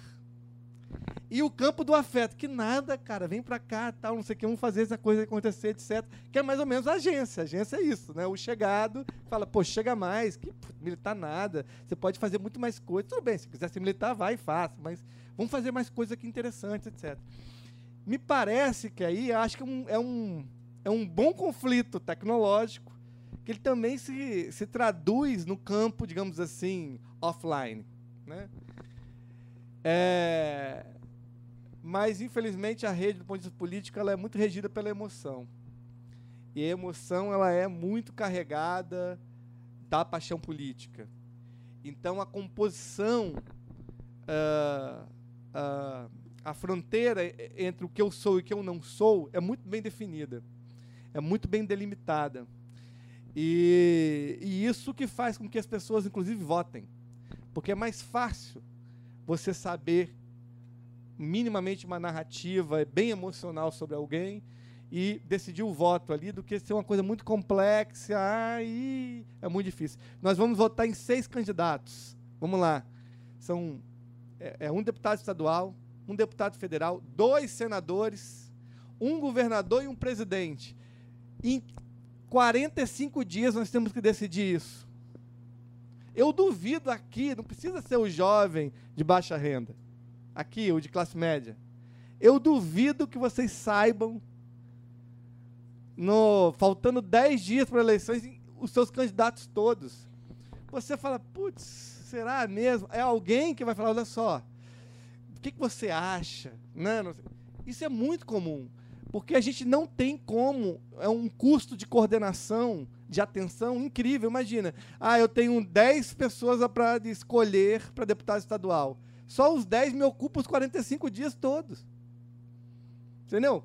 Então, assim, o voto ele tem esse elemento emocional e não tem jeito, e a rede ela vai, vai ser muito é, mediada para aqueles grupos. MBL, não posso falar muito sobre MBL, mas por conta que a gente está produzindo material sobre MBL. Mas eu diria o seguinte para você: o MBL não está ali porque nós adotamos como, como, como critério somente os sites de notícia.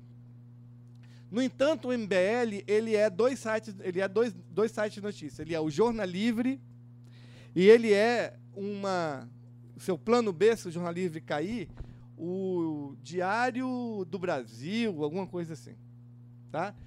E aparecem. Você viu que ele, ele aparece, porque ele é um dos caras que, que bombam esses jornais. E isso significa que a linguagem jornalística está sendo capturada, porque ela é uma máquina de construção de veredicção. Você lê um texto jornalístico, você fala, pô, tem fonte, pô, tudo organizadinho. Então você lê aquilo e isso é verdade. Né?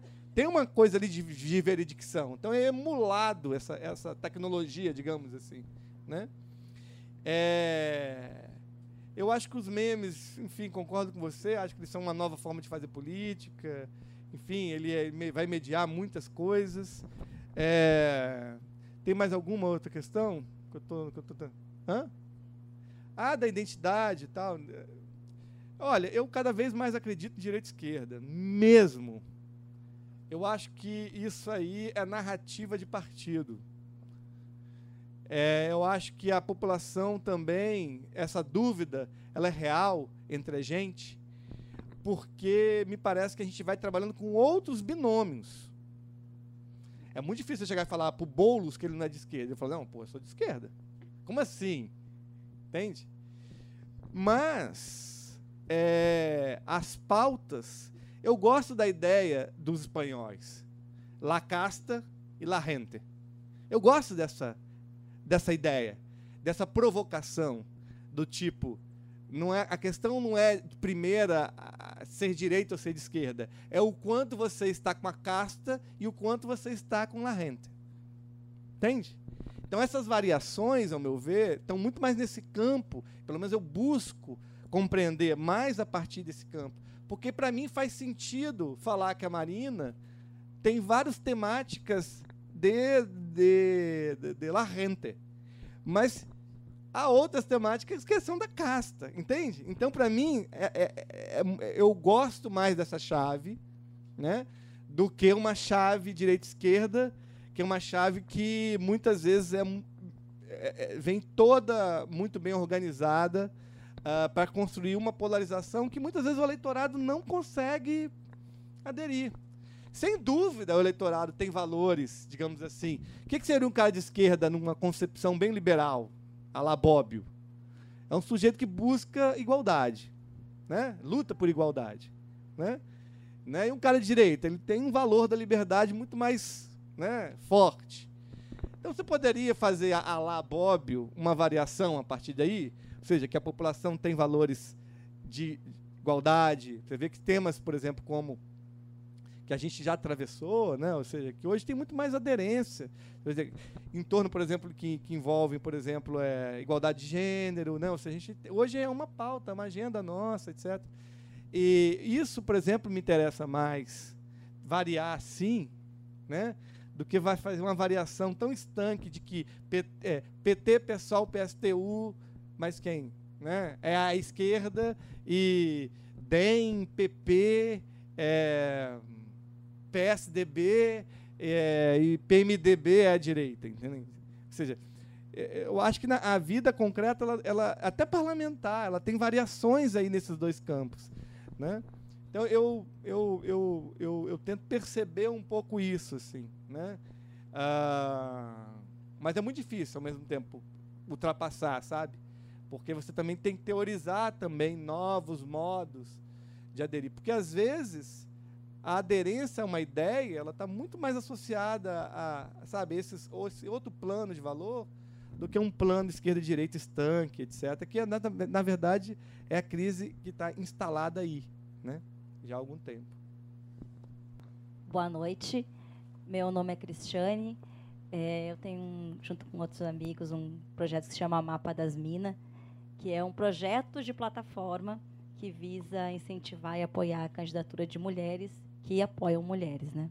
Para sair um pouco dessa coisa progressista, não progressista, então a questão né, das mulheres que apoiam mulheres. E então, Verusca, primeiro, projeto incrível, super parabéns. E eu queria que você falasse um pouco do seu projeto nessa questão né, uh, da representatividade dessas, desses jovens, né? Porque como é que um jovem, provavelmente muitos são negros e muitos são mulheres, se pensam né, em votar no Bolsonaro? Né? Então, é como é que vocês trabalham essa que, essas questões ligadas a gênero e essa questão da representatividade, né?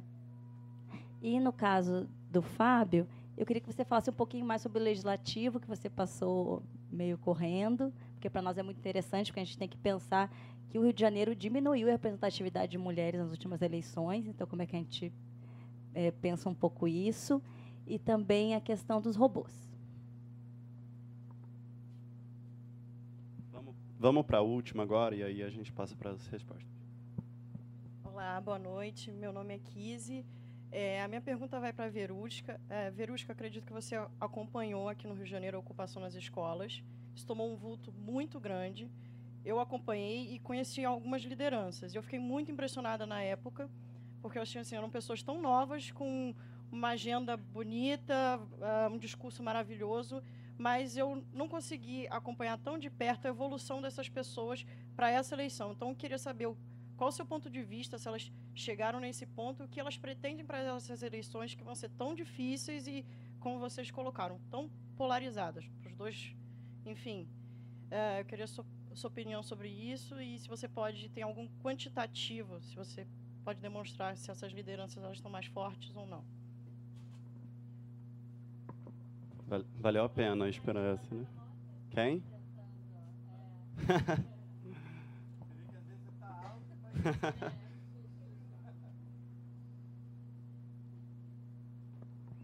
Olá, eu sou Edmeia, Edmeia Santos, professora da UERJ. Então, UERJ resiste.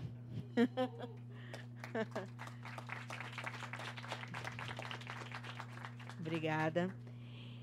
Será que tem sentido falar em online e offline? Eu sou professora da Faculdade de Educação formo professores, mestres e doutores.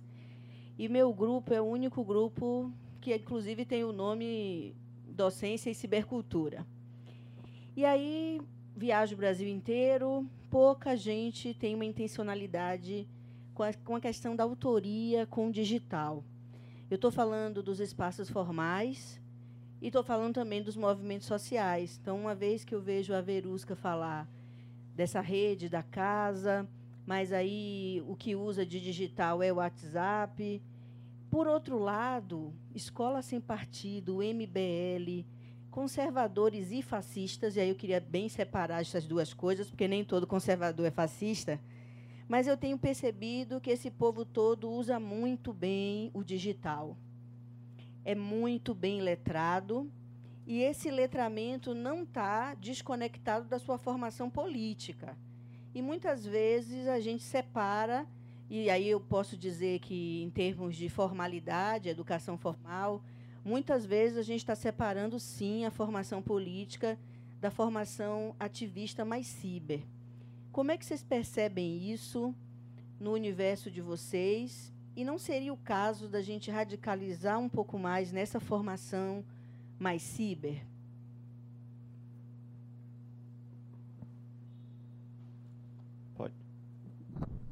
É, vamos lá, sobre robôs, a gente já passou da fase do robô automatizado, né? ou seja, scripts que ficam é, é, é, notificando outros perfis né? com o mesmo texto, né? É, que era a fase, digamos assim, raiz né? dos robôs. Né? Robôs, em geral, né? a gente está na fase Nutella deles. Né? É, os robôs, em geral, eles têm, eles têm muita diferença em relação aos humanos.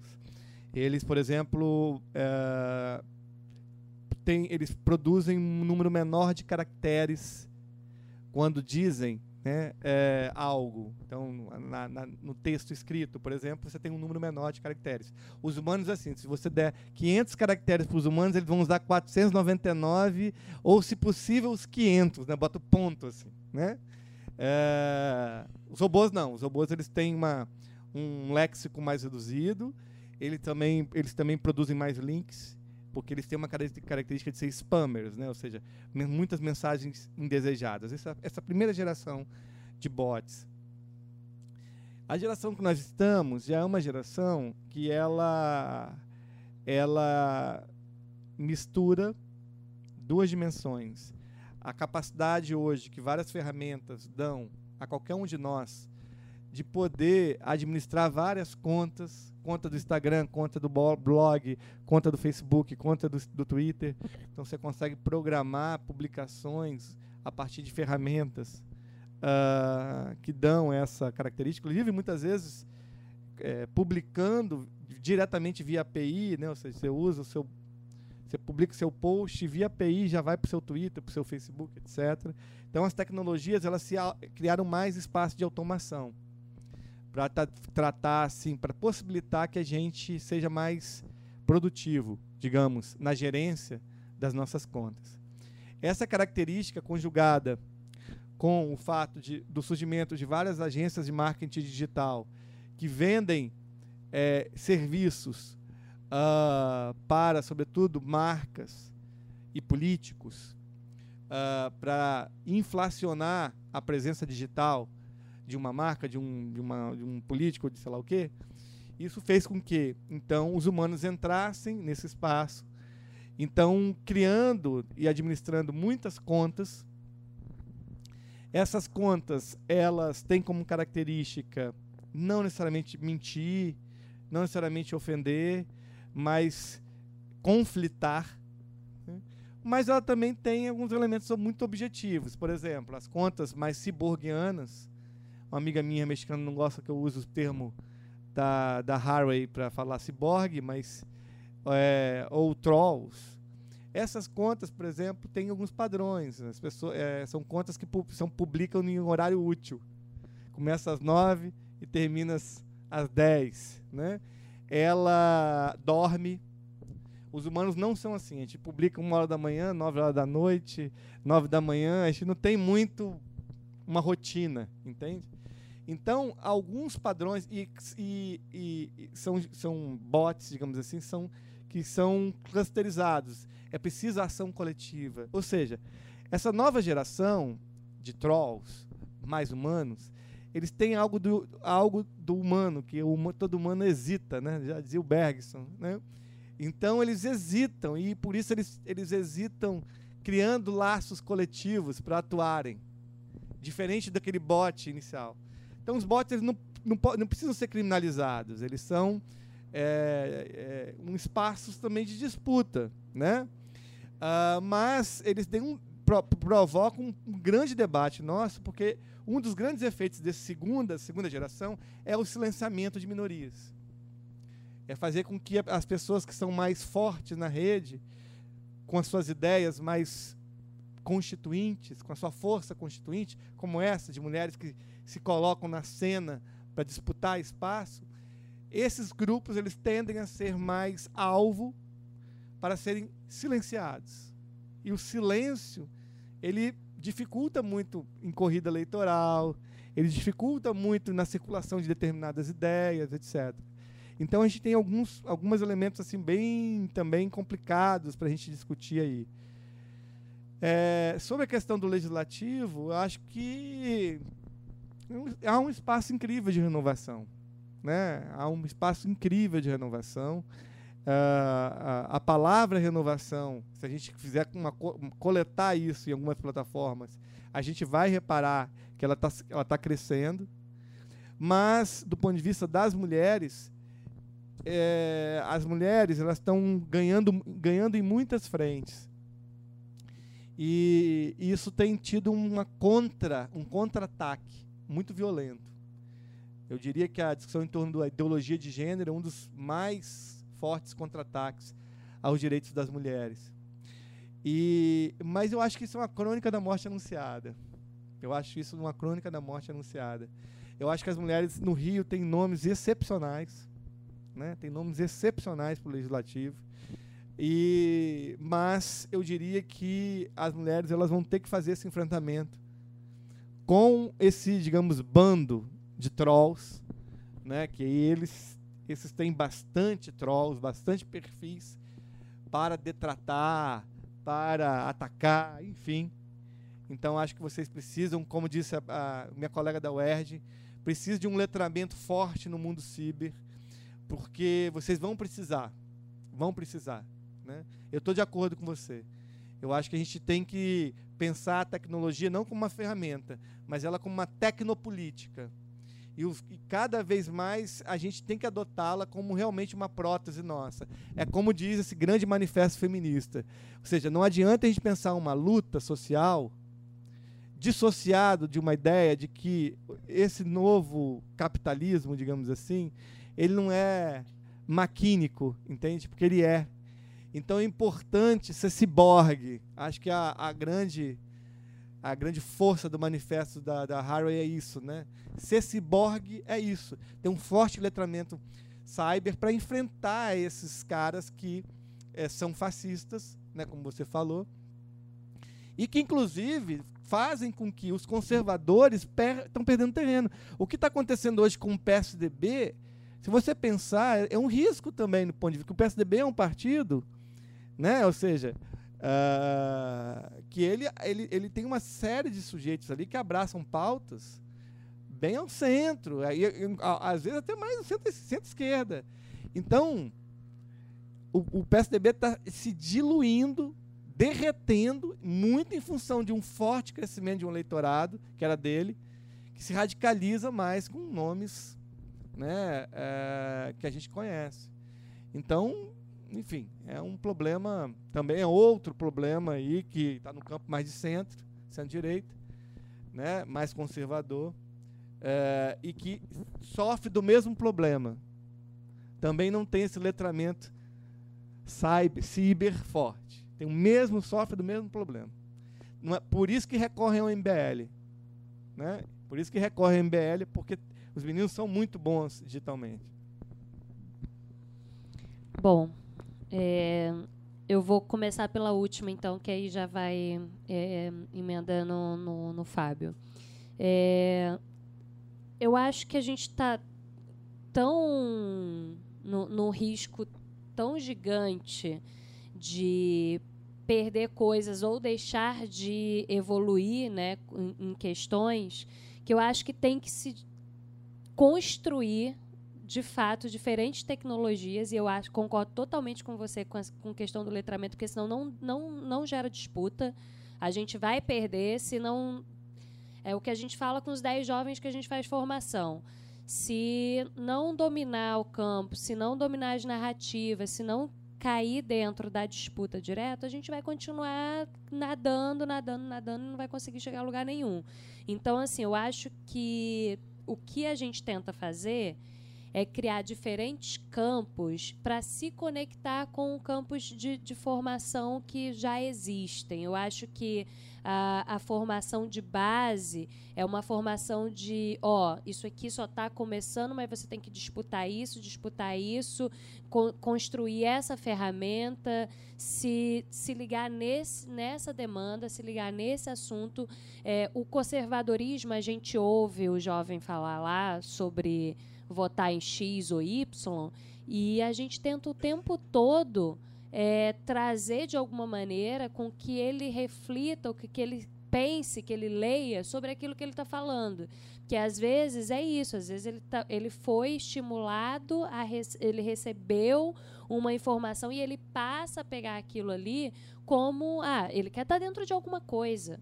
É isso, ele quer estar tá inserido num campo de debate. Não existe essa coisa de ah, o, o jovem de origem popular ou quem vem da periferia é limitado com relação ao interesse, não é. Só, ele está afim de estar tá nessas rodas de conversa, ele está afim de conversar. Só que ele não tem esses espaços. Eu acho que a, a escola pública não dá esse espaço. A escola pública, para o jovem de periferia chegar na universidade pública, principalmente, ele tem que passar por tantos obstáculos, tantos obstáculos, que, cara, é quase um espermatozoide de novo tentando nascer. Então, assim, é por.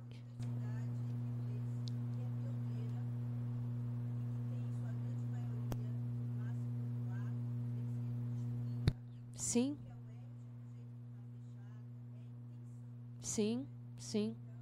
É, não, concordo. Concordo plenamente. É, a, a gente, a, por exemplo, a gente apoia um, um pré-vestibular em Santa Cruz que acabou de aprovar aí 10 jovens pra, pra, que passaram na PUC.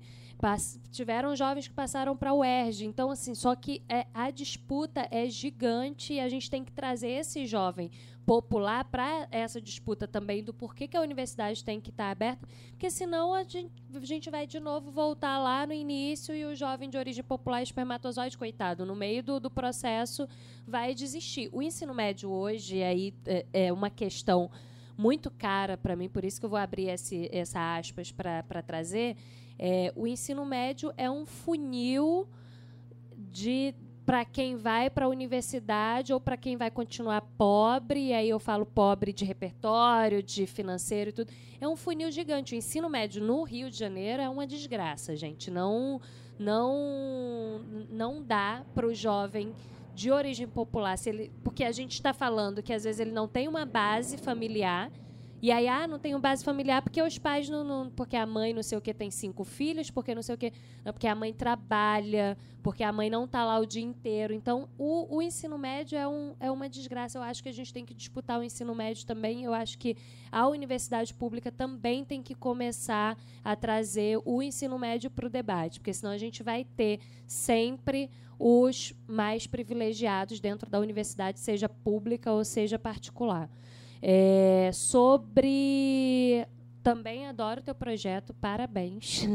É, encontro, vez ou outra, a gente está se esbarrando com pessoas do projeto. Quando a gente faz a pergunta lá na frente, no, na dinâmica do Todo Jovem é Rio, qual os pontos positivos e os pontos negativos de alguém que vem de origem popular assumir cargos públicos, e aí a gente dispara a prefeitura, mas a gente também está falando do legislativo, é, aparece como negativo, pensando na visão de cidade de outras classes, inclusive. O racismo, aparece é, ser mulher, aparece ser gay. Então, assim, a galera tá ligada que as minorias, e, e, aí, e aí aparece sempre um indicador assim: ser mulher e lésbica é, quem vai apoiar uma mulher que venha de origem popular, então assim, mulher preta, mulher favelada e, e, mulher lésbica. Isso aparece em quase todas as dinâmicas das 20 casos que eu fiz. Isso a gente tem na carta, é uma carta na manga para falar das minorias quando isso não aparece nos debates e nas conversas. Mas eu vou te falar, não preciso. Eu não preciso tirar a carta da mão. A representatividade é uma coisa muito forte dentro dos territórios populares. Desde identificação, ah, eu me identifico com X, eu me identifico com Y. Por exemplo, a gente falou um, numa casa assim, ah, nunca teve alguém que vem de origem popular na prefeitura do. Não, teve a Benedita. Não sei o quê. Então, a questão de gênero e de representatividade, é, a galera está muito ligada. Eu acho que muito em função, e aí eu vou fazer um link na, na, das duas perguntas, é, pelo menos isso apareceu muito mais forte depois das ocupações. Quando a gente pergunta qual o ato político que você já participou, qual não sei o quê, a ocupação é uma coisa que aparece muito forte. Primeiro que é recente, segundo que, que teve uma participação ativa dos alunos porque tinha mística, porque tinha festa, porque tinha encontro, porque tinha pegação, porque tinha um monte de coisa. É, no, no o, o, ato político das ocupações ele veio recheado de coisas que os jovens se identificavam. E aí eu penso nas minhas ações com, com juventude, assim, como a gente tem que trazer elementos místicos e estimuladores para trazer a juventude para o lugar que eles estão. Porque o que é isso, cara, é, é funk, é rebolar até o chão, é baile funk, é pegação, é tudo que a gente gosta, gente. É, é embrasar, é fazer quadradinho, é fazer. Não sei. E, e a ocupação ela trouxe esses elementos do, de jovem, primeiro porque mobilizou artistas locais. Então, os artistas eles entravam na ocupação também sabendo o público que, que, que ele estava atingindo. Então, era uma coisa muito direta ali, era deles. Era, era uma ação deles números de coisas que estão continuando. Eu não sei como que, que vão acontecer as coisas para o ano que vem, mas existem aí uma rede de representantes que tocaram as ocupações que se mantém ativa. É, não é uma é, foi uma coisa pontual é, talvez para os jovens que participaram uma experiência. Ah, uma experiência, um ato político, a gente está aqui brigando por alguma coisa. Mas existe aí uma rede dos representantes de artistas locais, de representantes, lideranças políticas dentro das escolas que continua ativa. É, recentemente, a gente fez uma reunião com um do, dos representantes, que representa grande parte das escolas é, da Zona Oeste, para pensar o que desdobramentos da ocupação a gente pode fazer junto, e eu acho que a gente vai criar alguma coisa. Eu não sei se com uma rede tão poderosa como, como foram as ocupações, porque teve uma mobilização também das escolas, mas existe uma rede é, afim de continuar, e eu acho que isso também pode ser uma boa base para o pro, pro ano que vem. Acho que é isso. Maravilha. Assim, então, pessoal, a gente encerra a conversa de hoje. A gente não encerra os trabalhos. Eles estão começando, na verdade, né, pensando no ano que vem. O Labic vai continuar produzindo muita pesquisa bacana, então acompanhe o trabalho do Labic, da agência também. É, enfim, eu estou muito feliz, honrado. Foi quase que emocionante para mim receber vocês dois. Eu acho que foram falas muito potentes e a combinação também é muito boa. Exatamente para problematizar essa diferenciação que a gente faz entre off e on. É, queria agradecer a Fernanda, que foi a primeira que demonstrou desejo de ter esse tema aqui na Varanda ITS. E é muito legal, porque, enfim, a gente está encerrando o ano com esse assunto e ele vai dar muito pano para manga, no mínimo, no ano que vem. Né? Então, queria agradecer, obrigado, foi excelente.